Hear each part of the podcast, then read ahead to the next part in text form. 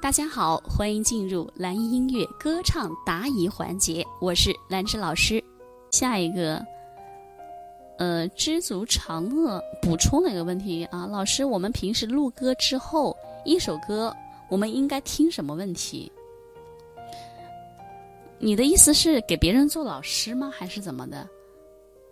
这个人每个人听的感觉不一样哈，每个人对歌曲的理解。听的方向不一样，就像我们去比赛，每个评委老师他评判标准不一样。有的人说哇，她长得好漂亮哦，啊，我不觉得好看，怎么那么那么就是有个性呢？哇，她的头发好好哇，她衣服好有个性，哎，我怎么不觉得怎么怎么？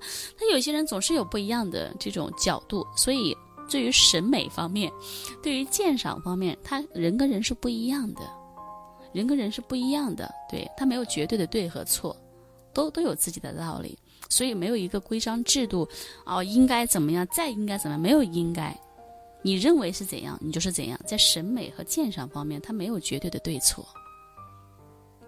当然，在歌曲方面，我们不能够生搬硬套去说，哦。我听你的音准、节奏、咬字、吐字、声音统一、位置有没有挂住、情感气息、喉咙，这些是生搬硬套上来的，没有错。但是你要根据个人不一样，因为每个人的基础不一样，音色不一样，条件不一样，所以你给他指导歌曲，聆听他声音的问题就是不一样的。你不能够把一个人的问题搬到另外一个人身上。